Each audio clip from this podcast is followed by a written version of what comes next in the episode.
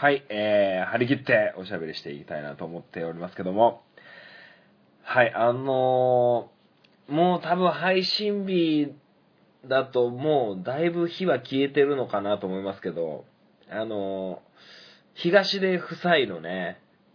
芸能ニュースが飛び込んできたのが、えー、何週間か前でもう連日、ね、ニュースとワイドショーで、えー、取り沙汰されてましたよね。はい。まあ僕が見たのは、何だったかな忘れましたけど、えー、東夫妻がこう、カンヌ国際映画祭だったかなんか、レッドカーペット歩くときにね、この、えー、不倫相手とされる人の、えー、腰に手を当ててみたりとか、なんかこう、ね、すごくエスコートする、えー、姿がすごく、えー、紳士的で、えー、素敵な、で、素敵なはずなんですけど、まあこのね、不倫という話題が出てきちまった以上、ね、すごくね、慣れ、な、親しすぎないかみたいな、えー、ちょっとベタベタ触りすぎじゃないかみたいなことも言われてましたけどもね。はい。まあ、エスコートをするってことは、すごく、えー、男性として紳士的な、えー、行為かなとは思うんですけど、まあ、なかなかね、一般の僕らはね、そういうする機会もありませんし、えー、ちょっと恥ずかしくて、ね、レディーファーストみたいな難しい、えー、男性も多いんじゃないかなと思います。はい。まあ、エスコートをね、したらしたでこうやって叩かれるし、ね、昔ね、えー、っとね、木村拓哉さんと、キムタクと、えー、杉咲花さんがなんか、時代劇的なので映画を撮った時に、あの、キムタクはレッドカーペット歩いてて、後ろから杉咲花さんがこうね、なんかドレスで、えー、歩いてるんですけど、えー、その時はキムタクね、もうエスコートの絵の字もないぐらいね、もう前をスタスタ歩きながら手を振ってね、えー、歩いていくんですけど、エスコートしなきゃしないでね、何様のつもりだみたいな風にね、え叩かれてましたけどもね。はい。ね、キムタクと東出で、こうも扱いが違うかというね、えー、感じなんですけど、まあそもそもね、あの、不倫したのが悪いんですからね。だからね、本当なら紳士的なエスコートも、そんな感じで言われちゃいますよね。はい。えー、ハンクララジオ、紳士的にスタートしていきたいと思います。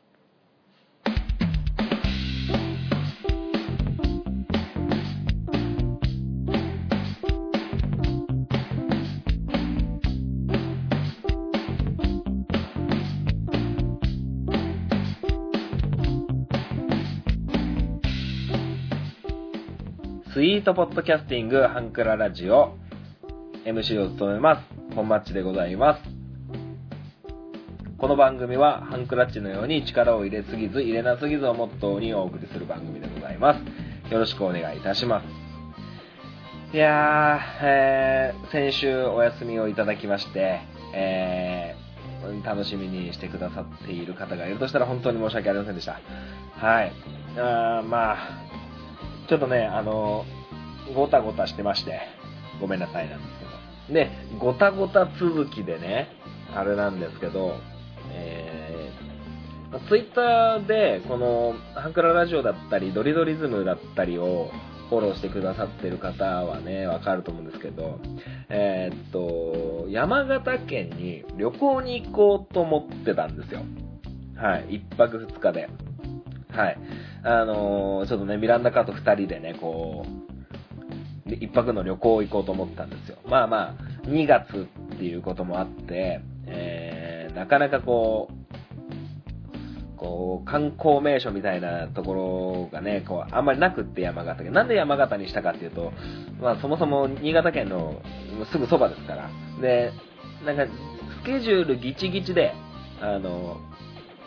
移動ばっかりに時間を取られちゃったり、えー、するのがすごくちょっと嫌だったんで、割と近場だけど、あの、結構時間をゆったり使えるような場所にしよう。だから、新潟の隣県ですよね。まあ、山形県、福島県、えー、群馬県、長野県、富山県ぐらい。はずなんかなかったらすいません。えー、っていう感じで山形になってたんですよ。はい。で、どこ行こうかな、どこ行こうかなって、ミランダカーはね、あの、カモ水族館っていう、クラゲしかいない水族館がなんか山形県の鶴岡市にあったのかな、えー、そこに行きたいなんて言ってて、ああ、いいじゃん、いいじゃんって言ってて。で、僕ね、その、えー、水族館、博物館、美術館みたいな、こう、歩いて物を見るだけっていうのは結構退屈になっちゃうんで、えー、その、旅行の目的みたいなのを、えー、すごくこう、探してたんですよ。いろいろね、Google で、え、山形県、えー、観光スポットみたいなので検索して、えしてたんですけど、あの、まあなくって、なんかお寺さんとかね、あの、お城とかね、そういうのが多くって、まあ、おし、山形はお城あったから、まあ、温泉とかね、え、そういうのがあって、なんかこうピンと来てなかった。まあ、せめて美味しいもの食べたいなと思って山形県で何が有名かな、名産かな、みたいなの見てると、まあ、えー、まあ、さくらんぼが有名だったりとか、えー、あと何だったかな、まあ、なんか、あるんですよ。えっ、ー、とね、どんどん焼きみたいな、なんかそんな感じの名前の。で、そのラーメンが好きなんですよ、本町は。で、ラーメンで検索してたら、コンピラソーっていうお店があるんですよね。確かね、いつだったかな、年末だったか年始だったかに、情熱大陸でやってたんですよ。ご覧になった方もいるかなと思うんですけど、いや、うまそうと思って、あれ？コンピラソーってなんかで聞いたことあるなって思ったら、あの、ファミリーマートでカップ麺になってたんですよね。まあ、結構200円とか300円とか結構高めだったんですけど、それを何年か前に僕食べたことがあって、結構感動するぐらい美味しかったんですよね。カップラーメンのにこんなに美味しいのか、みたいなのが。まあまあ少し高かったからなと思ってたんですけど、あの、まあなんとか監修みたいな、えー、コンピラソ本店の店長監修みたいな感じのが書いてあって。で、たまたまその、情熱大陸を見た後だったんで、ピーンと来て、あ、コンピラソー、この間情熱大陸でやってたコンピラソーって、えー、山形県にあったんだいけそうじゃんみたいな風に思って、えー、コンピラソとカモ水族館に、えー、目的地を定めて、で、宿の予約もして、あの、まあ、一泊二日で、えー、夕食と朝食付きで、えー、温泉旅館に行きましょうと。だから、えー、まあ、値段もそこそこのところに予約をしたんですよ。はい。予約をしたんですよね。そしたらですね、え2月の、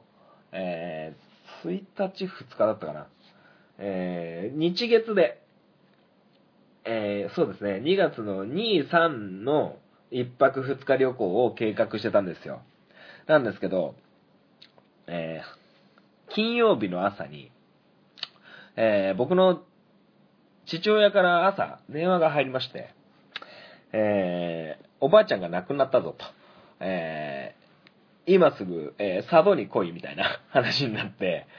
いやいやいや、今すぐは無理だよと思って、僕もバイトもありますし、サッカーの練習もありますし、そもそもミランダカーは仕事行ってますから、1月31日、えー、僕の親父の母ちゃんが、えまあ、91歳という年齢まで、もう大往生ですよ。本当によく頑張ったなという感じなんですけど、亡くなってしまいまして、えー、土日、え、佐渡島に、え、お通夜とか、えー、葬式とか、そのために、えー、佐渡に行くことになりまして、えー、金曜日の朝にですね、え、連絡を受けて、え、山形の旅館はキャンセル。えー、コンピラソも行けない。カモ水族館も行けない。まあまあ仕方ないんですよ。仕方ないんですよ。あの、ばあちゃんのことをね、え、忍びに、え、ね、お通夜とお葬式のために佐渡島に行くのは全然、えー、苦でも何でもなくって、えー、今すぐにでも駆けつけたいという思いはあったんですけど、なんかね、あの、すごく消化不良でね、どうしようどうしようなんつって、まあまあ、そんなことがあって、えー、土日はもう、もっぱらこう、うん、まあまあ、うん、なんて言うんでしょう。間違っても楽しい場所ではないですよね。はい。まあ、なんですけど、あの、しっかりと、えー、個人を忍びに行きまして、はい。まあまあ、そんな感じでね、えー、旅行の予定がなくなって、え佐渡の一泊旅行に変わってしまったんですけどね。はい。まあ僕は基本的に車乗せて、えー、僕の兄貴、姉貴、えー、などを車に乗せて、もちろんミランダカーも乗せて、えー、船に乗っていくんですけど、えー、船に乗っていくってなると僕は運転手ですよね。えー、僕は、えー、いろんなこう、まあ末っ子っていうのもあるのかなわからないけど、こう、ね、困ってる、で、葬儀をする、迎える側ですから我々っていうのは、なんて言うんですか。え、僕は、そうです、親族だから、親族だから、えー、お通夜なり、お葬式なりは、こう、お客さんを、えー、迎える側、要は振る舞う側なわけですよ。え、えー、艶振る舞いだったり、えー、おときだったりでは、こう、ビンビールを持ってね、片手に、えー、お酌をしに回る、えー、振る舞う、え、側だったんですけど、まあそうなると、え、結構忙しいわけですよ、本家は。はい。本家の方はね、もうあっち行ったりこっち行ったり、えー、お坊さんの手配だったり、お寺さんだったり、えー、いろいろこう、回ったもん出してたわけですよ。だから、僕はもう一滴もお酒を飲まずに、こう、なんか困ったら車で出動できるように常に準備をしておいて、はい。まあそんな感じでね、結構、えー、世話しない、えー、時間が流れつつも、その世話しない時間がすごく長く感じた。えー、土日だったんですけどね。はい。まあまあそんな感じでね、えー、すごくこう、うん、ばあちゃんが亡くなったことで、その葬式とかお通夜の、えー、場面でですね、まあいろんなことがありましてですね、あの、うちの親父っていうのはもう酒飲んだら本当ね、とんでもない人で、あの別に暴れるとかじゃないんですけど、本当空気読めないんですよ。うん。まあ、そもそも、全然忍んでなくって、もう僕と姉ちゃんはもうほんとイライラしてたんですけどね。はい。まあ、ミランダカーもね、こう、初めてこう、その僕親戚周りに行って、初めましての人が山ほどいたわけですよ。えー、僕ですら、初めましての人が多い中、えー、もう、ドアウェイ中のドアウェイにもかかわらず、あの、すごくね、こう、お酒の席だったりは、こう、すごく、こう、ニコニコと、えー、喋って、ね、喋り相手になってて、えー、もらって、僕ももうほっといても大丈夫だな、みたいな感じで、えー、えー、タバコ吸ったり、えー、なんかね、こうしてたんですけど、まあまあ本当によく頑張ってくれたというか、ものすごくストレスだったろうなと思ってね、えー、ねぎらいながら、えー、帰ってきたわけでございます。はい。まあまあ、こう、不法ではありますけど、まあまあ、もう何年も前から、えー、結構危ない危ない、もうね、あの、もうすぐ死ぬ、もうすぐ死ぬ詐欺だったんで、えー、すごくね、嬉しい詐欺ではあるんですけど、えー、とうとう行ってしまったかという感じでございます。で、えー、その佐渡のお家はですね、ものすごく大百姓なわけですよ。めちゃくちゃでかいんですよ、米、米作って、ったり、フルーツ作ったり、もう百姓中の百姓みたいなお家でですね、いろんな人が来てくれて、えー、大勢、大勢来てもらってですね、すごく大変だったんですけど、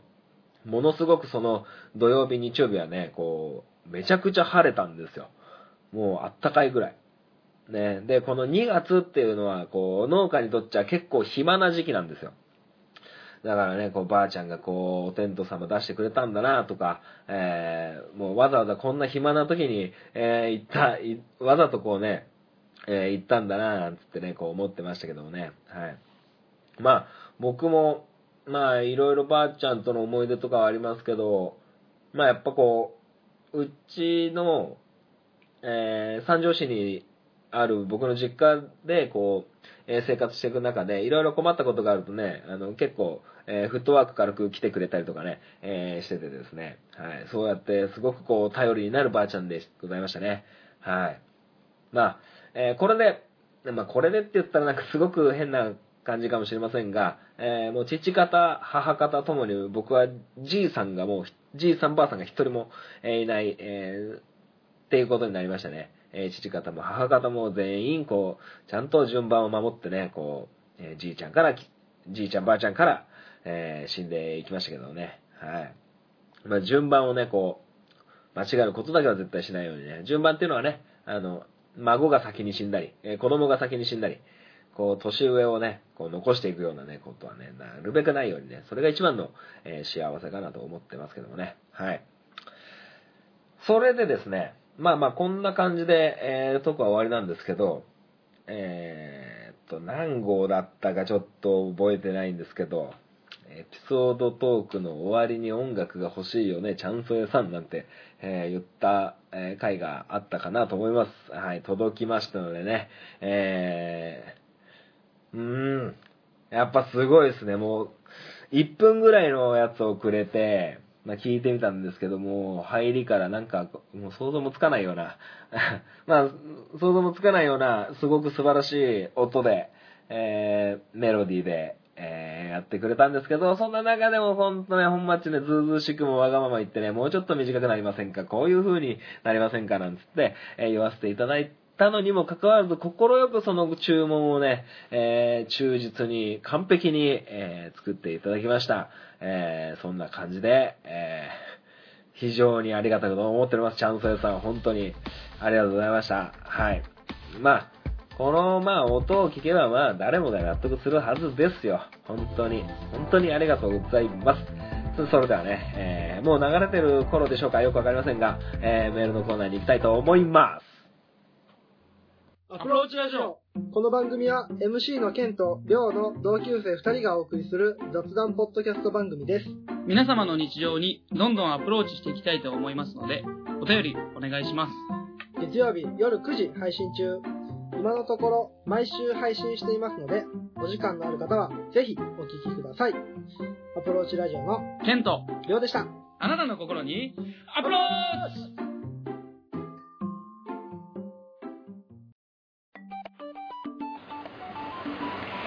にちは、ゆるりんこパーソナリティのなおです。しょうこです。この番組は日常に起きたこと、仕事のこと、楽しかったこと、悲しかったことをゆるりんこと話すポッドキャスト番組です。毎週木曜22時配信中。ふわふわゆるりとした番組をお探しのあなたにぴったり。番組はゆるりんこで検索。ぜひ一度聞いてみてくださいね。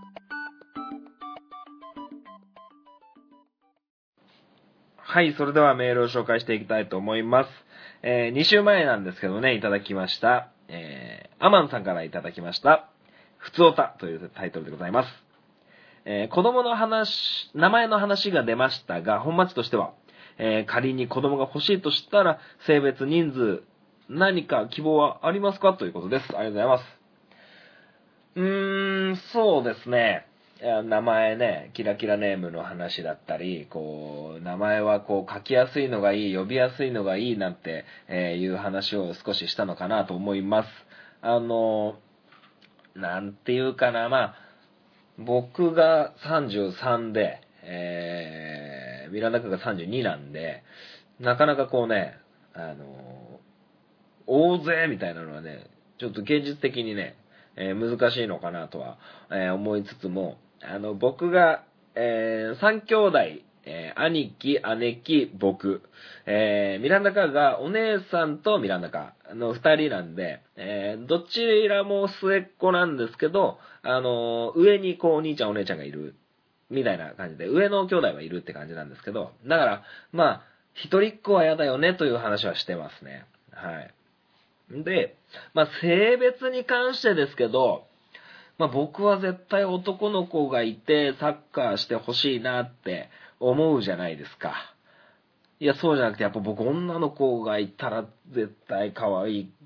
がってしまうだろうなっていう親バカな、感じがするんですけど、うちの姉貴がね、こう、女の子がいまして、まあ、姪っ子がいるんですけど、まあ、姪っ子めっちゃ可愛いんですよね。まあ、そういうのもあって、女の子可愛いななんて思ってるんですけど、まあ、女はめんどくせえよ、つって、えー、姉貴なんか言ってますけどね。で、あの、その、葬式とかね、なると、えー、まあ僕は孫ですし、で、まあ孫もね、そこそこいい年ですから、まあひ孫連中がいるわけですよ、ばあちゃんたちから言う。ひ孫連中がね、もうなかなか大勢いて、えー、僕らは3兄弟だし、えー、まあ外孫になるんですけど、あの、そのね、内孫として3姉妹なんですよ。で、三姉妹ともみんな結婚して子供がいるんですよ。まあ、カオス。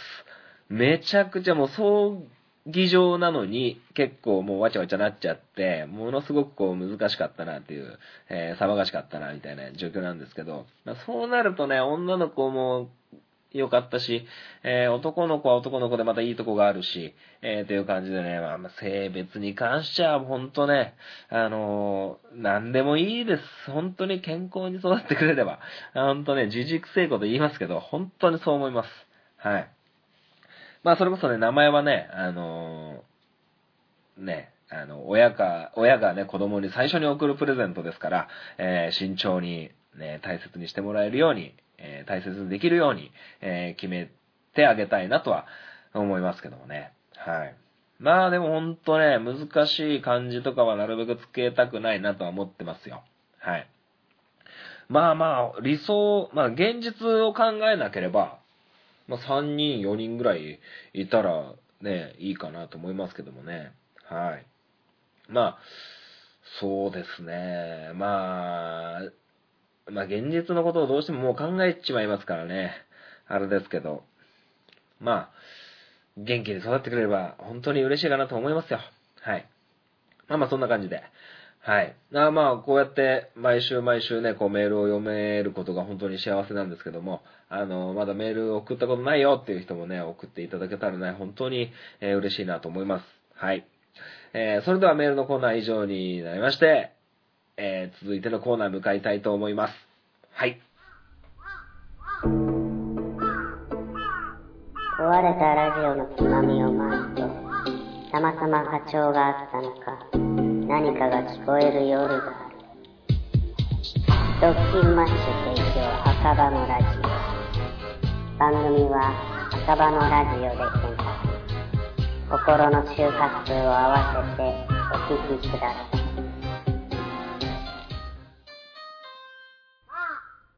本町 FC!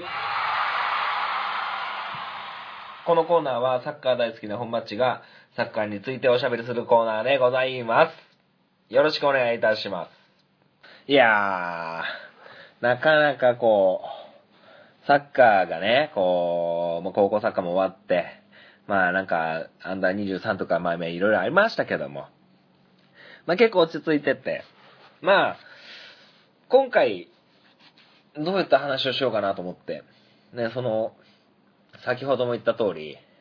えーお葬式とかね、そういうかしこまった場面での、えー子供への指導みたいなことが、えー目の前にあったので、そこをちょっとね、えお伝えしたいなと思うんですけど、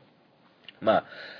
あのまあ、そもそも葬儀とかなんかね、子供にとっちゃもうつまんない極みだと思うんですよね。はい。まあ、おっちゃん連中はね、えー揃いも揃って黒い服着て、あの、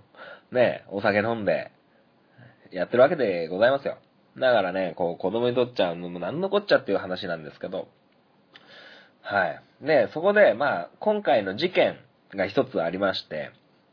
まあ、ある男の子がですね、こう、つやぶる舞いの時に、えー、まあ、目の前にはね、こう、オードブルだったり、お刺身だったり、お寿司だったり、えー、あるわけなんですけど、えー、デザートのね、こう、大皿があったんですよ。なんか、ロールケーキみたいなのがあったり、えー、メロンだったり、パイナップルだったり、こう、フルーツがいっぱい持ってるやつなんですよ。まあまあそこそこお弁当みたいなね、感じでご飯を食べて、まあ子供たちはもうそのデザートが中心になるわけですよね、きっとね。まあまあ子供がね、何人いたんだろう。えー、3の、3の、1、7人 ?7 人ぐらい。7人ぐらいのうち、えー小学生は、えー3人みたいな。あともう2歳とか3歳、4歳みたいなね、えー感じなんで、えーなったわけですよ。えーそうやってこうお、おやつじゃないや、えーそのデザートの大皿をね、その小学生たちでね、こう取り合うわけですよ。まあすぐすっからかになりました。えーすぐなくなって、えーすぐなくなったんですけど、そこで一つ問題が起きまして、えーすごくご飯を食べるのが、え遅い女の子が一人いまして、えもう終わってデザート食べようかなってなった時にはもう何もなかったわけですよ。で何もなくって、え我々大人のね、あの、テーブルのとこに来て、あの、くださいみたいな、感じになったんですよね。まあまあ事情を聞いたらそういう風になったんで、えー、まあ少しこうね、分けてね。まあ大人なんかそこそこも酒飲んでますから、デザートとか食わないわけですよ。えー、はい。まああったってね、言われりゃやるんですけど、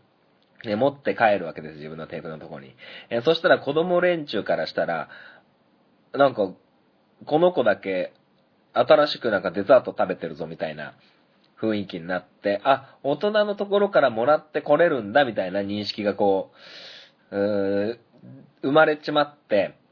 えー、一番上の、ね、年上の二人がね、こう男の子女の子がですね、こう、我々親族席のところじゃなくって、えー、普通の参列して、ね、来た、全然親族とは関係ない、えー、おばあちゃんのご友人たちのえー、席に行って、大皿を、ね、そのまま、まあ子供が言えばね、あそういうおっちゃんと、おっちゃんおばちゃんたちでもくれますけど、っていう、くれたわけですよ。ね、くれて、えー、そしたら、えー、親族席の結構遠目の親戚の人が、あの、あれは、あの、ご友人たち席だから、我々の席のとはちょっと違うぞと、えー、いうことで、その子ではなくって、親がめちゃくちゃ怒られたんですよ。はい。親がめちゃくちゃ怒られて、で、結局、それを、こう、戻す、その大皿を戻すことになったんですよね。ね、まあ、めちゃくちゃに怒られて、親が。子供たちはね、えー、自分の母ちゃんが怒られてるわけですよ。っていうのもあって、えー、そういう事件がありました。はい。まあ何が言いたいかっていうとですね、えー、僕もサッカーを教えてますけど、怒るっていうことは僕もしますよ。なるべくね、褒める。まあそう、そうそうそう、なんて言うんだ。褒めるっていうことが一番の、こう、上手になる、正しい行動を取れるようになる一番の材料なんですけど、怒るっていうのは、えー、まあ、わからないことはもう当然わかんないですよね。まあ、子供からしたら、親族席も、ご友人ら席も、まあ、おっちゃんおばちゃん、どっちもおっちゃんおばちゃんのテーブルなわけですよ。ね。で、えー、そういうこともあって、は、見分けがつきませんよね。だから、間違えたってしょうがないし、まあそうやってね、こう、怒られることになっちまったわけなんですけど、で、その時に、えー、親の言い分としては、いや、見てたんだったら直接その場で怒ってくんねえかなっていうことですよね。その遠目の親戚のおばちゃんが、あんたんちの子が大皿持ってったよって、母ちゃん連中怒ってるわけですよ。いや、まあそれももちろん大事。もうそれももちろん大事なんですけど、見てたんだったらもう、その場で怒ってくれよみたいな。人んちの子を怒れない世の中じゃないですか、今。ね、昔ね、まあ僕もそんなになかったですけど、全然関係ないおじちゃんおばちゃんにめちゃくちゃ怒られてげんこつもらったみたいなね、ことはあったと思うんですよ。僕今33ですけど、まあ40歳前後ぐらいの人なんかめちゃくちゃあったんじゃないですか。まあね、今じゃ絶対ありえないですけど、学校の先生にね、げんこつだったりね、えー、あったと思うんですけど、まあまあ、時代と言ったら時代なのかもしれませんが、まあそれで、えー、僕がまあ何が言いたいかというと、その怒りましたね、今回。こそ、怒ったっていうことがあったんですけど、僕で言ったらサッカーで指導する場面があったんですけど、そうじゃないよっていう、えー、ことを、そういうプレーじゃないよっていうことがあると思うんですけど、えー、怒るっていう指導をした後、ね、指導、怒、怒、選手を怒った後、子供を怒った後、怒った後、後が大事なんですよね。怒って満足、これは指導とは言いません。教育とは言わないと思います。あの、怒って、そういうことをしちゃダメなんだよ、行儀よくしてなさい。そういうことを怒るんですけど、怒った後、行儀よくできていることを、ちゃんとこっちが評価してあげる。ちゃんと行儀よくできてたね。お利口にできてたねっていうのを褒めてやらないと、全然わかんないまんま、ただただ怒られたみたいになっちゃうと思うんですよね。だから、あの、怒るっていうのはものすごくこう、ね、爆発力があるし、あの、一番簡単というか、あの、もうね、感情に任せてね、大きな声を出すとか、えー、まあ、それこそね、げんこつするとか、そういうのがあるんですけど、その後を、ちゃんとフォローするじゃないですけど、認めてやるみたいな、肯定してやるみたいな、その指導があって初めてその怒るっていうことが、あの、いい指導に変わると思うんですよね。はい。だから、怒って褒めるみたいな。その褒めるを抜かしちゃうと、全然怒ったことも意味なくなっちゃうよっていうことなんですよ。はい。だから、あの、僕がサッカーを教えるときは、なるべくこう、まあ、言い方はちょっとあれですけど、あの、僕が指導しやすいトレーニングを組むんですよ。要は、子供たちが失敗しやすい。失敗しやすいトレーニングを組んで失敗した時にそうじゃないよって言って、それが少しでも改善された時に、一歩でも二歩でも、ね、こう一歩でも二歩でも、その成功のプレーに近づいた時に、それだよね、そのプレーがいいんだよっていうトレーニングを組むんですよ。わざと。ね、できるトレーニングは組ま組まないで、なるべくできにくい、やりにくい、難しいトレーニングを組んで、こっちが注意しやすいトレーニングを組んで注意した後褒める、みたいなね。だから、あの、まあ、結論と言ったら変ですけど、怒るっていう行動を取るには、ものすごく責任がいるんですよ。責任が。怒って終わり、これはダメですよね。これはダメ。はい。だから、あの、その時に、まあそういうのを見てて、あやっぱその責任、怒るだけじゃダメなんだよなっていうふうに僕も思ってましたけど、まあ身内だからなおさらこう、そういうアンテナがね、こう弱まってる。僕が教えてる子供たちではもうアンテナビンビンですけど、あの、やっぱ親戚とかになるとね、まあ少しこう、あの子供に来て、うちの子はそんな感じじゃないみたいな、うちの子は絶対できるはずみたいな、マインドにちょっとなりかけてたと思うんですよね。まあすごく忙しかった、世話しなかったんで。なんですけど、だからこそ、こう、それこそ、その親戚なんだから、一緒に怒ってくれりゃいいのに。だから、昔みたいに、子供を大人たちが指導するっていうのがいいんじゃないかなって思ってて。まあそれがね、100%いいとは言い切れないし、ね、わからないんですけど、ね、注意するタイミングで注意する人が、えーいてくれるってすごく幸せなのかな。ね、その責任をちゃんと負ってくれる大人が大勢いたら、すごくいいのかなと思って。だから、その、つやぶる舞いの時が初日の夜で、二日目のお時の時には、えー結構、ね、親戚の子にね、ちょっと僕結構怒ってたんですよね。まあ、僕はね、その怒るっていうかね、まあ注意するんですよ。まあ、例えば、ソファーのところに、えーソファーのところを走り回ってるとか。いや、そもそもソファーってのはお尻ついて座るところだから走るところじゃないよ。足が、足をつけるところじゃない。お尻をつけるところなんだ。みたいな、えー感じのことを、えー言ってた時に、僕が見た時に、ちゃんと座れてた時に、そうやって座るんだよ。分かってるじゃん。みたいなことは少し言えたと思うんですけど、やっぱこういう大人が周りに大勢いてくれたら、すごくこう、えー子供にとって、えー後々ね、大人になって、すごくいいのかなと思います。まあ、その瞬間の子供は、なんだよ、めんどくせえ、この、ね、積極性おっさんは、みたいな風に思われたって、僕はもう大丈夫、いいかなって思って。うん、だから、近所のうるさいおじさんになったろうやっていう風な気持ちになった、えー今回のこういう事件でございました。はい。まあ、えーまとめると、やっぱ怒るっていうことは、あのー教育として絶対に、えーしないといけないというか、えすべき場面が絶対にある。あるんだけど、それにはちゃんと責任があるよ。怒って終わりじゃなくって、怒った後、行動が変わった時に、ちゃんとできたね、よくやったねっていうことを言ってあげるっていうことが非常に大事かなと思った、えー事件でございました。はい。だかまあまあなかなかね、こう自分ちの子みたいになるとね、こう自分と生活を共有してますからね、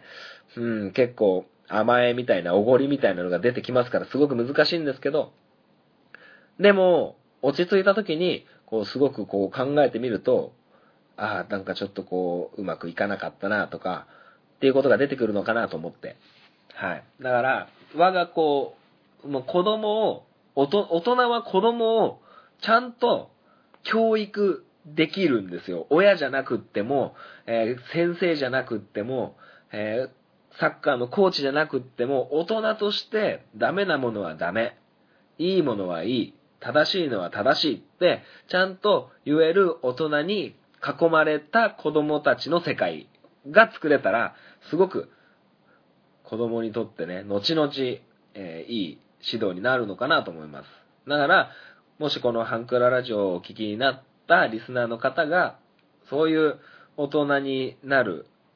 なってもらえたら、すごくこうね、子供にとっちゃね、ちょっとね、もう煙たがられちまうかもしんないですけど、なんかこう、しっかりとこう、子供を、今後ね、なんか変なことに巻き込まれちまわないように、変な大人にならないように、えー、子供を守る、煙たがられるおじさんになってみてはいかがかなと思いますよ。はい。まあ、そのね、飴とムチの使い分けみたいな、えー感じでいいと思うんですけど、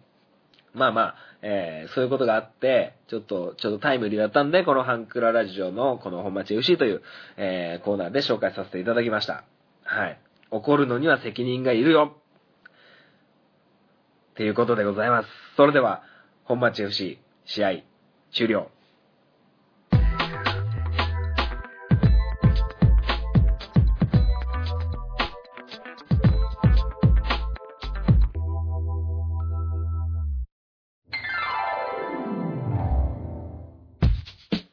ハンクララジオでは皆様からのご意見、ご感想をお待ちしております。メールアドレスは、ハンクラ .h2u.gmail.com です。スペルは、hankura.h2u です。h2u の2は数字の2です。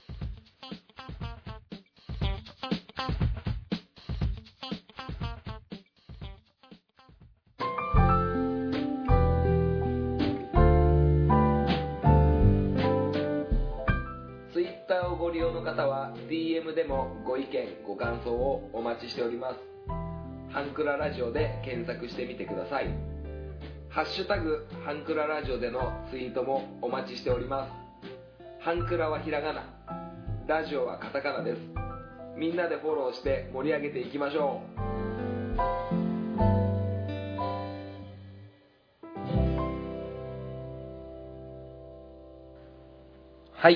エンディングでございます。最後までお聞きいただきありがとうございました。この番組では皆様からのメールをお待ちしております。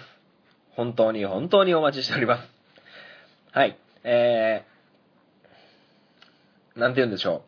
う。最近テレビを見てて、えーものすごく面白い番組を見つけたんで、えーご紹介したいと思います。えー、カンジャム。カンジャムってわかります？あの、カン、関ジャニ。関ジャニ。関ジャニって何？関西ジャニーズかな？違うわ。関ジャニ8ですよね。関ジャニのカンジャムっていう番組があって、その音楽の、音楽番組なんですけど、あの、音楽をものすごくこう専門家が、ね、作詞作曲するような専門家だったり、えー音楽プロデューサーだったり、あの、有名なアーティストだったりが、えーその著名人、アーティストたちのこの曲が、のここがすごいとか、えーなんでこの曲が売れてるのかとか、みんながこう好きなのかとかっていうのを、すごく科学的に、えー科学的にというか、まあ科学的にすごくこう、一曲に対してものすごく掘り下げる、えー、やつなんですよ。まあ歌詞なんていうのは日本語だったり英語だったり、まあそもそも語学だから、読み解く方法なんていくらでもあるんですけど、メロディーの作り方だったり、どうしてこの曲がこういうメロディーになって、えーここが周りのアーティストと全然発想が違う音の生み出し方みたいなのが、こう結構わかりやすく、わかりやすくっていうか、そんな、そんなつもりで聴いてないこっちはっていうね。この曲は好きだけど、なんか、そういう、そういう同じ音楽の畑にいる人たちからすると、めちゃくちゃびっくりするような音の作り方なんですよ、この歌は、この曲は、みたいなのが、こう、あって、すごくね、面白いんですよ。まあ、特にね、自分の好きなアーティストの曲がそうやって、ね、ピックアップされたりすると、はい。すごくね、面白くて、久しぶりに毎週録画にポチッとしましたね。はい。まあ昔から見てたんですけど、なんか、ちゃんとね、頭から見ようかなっていう感じではなくって、なんかこう、たまたまテレビついてたらミランダカと一緒に、あ、そうなんだね、そうなんだね、知らなかった。別にこれ知らなくても、いい曲はいい曲だしね、みたいな 感じなんですけど、ものすごくね、なんか面白いくて好きになりましたね。はい。まあまあそういう感じでね、もしね、興味あったらね、あの、見、見るのがいいんじゃないかなと思いますけど、はい。まあそんな感じでですね、えー、終わっていきたいなと思うんですけども、えー、そうですね。はい。そうですよ。終わっていきましょうか。はい。それでは、えー、この辺でお開きにしたいと思います。またお会いいたしましょう。さようなら。バイバーイ。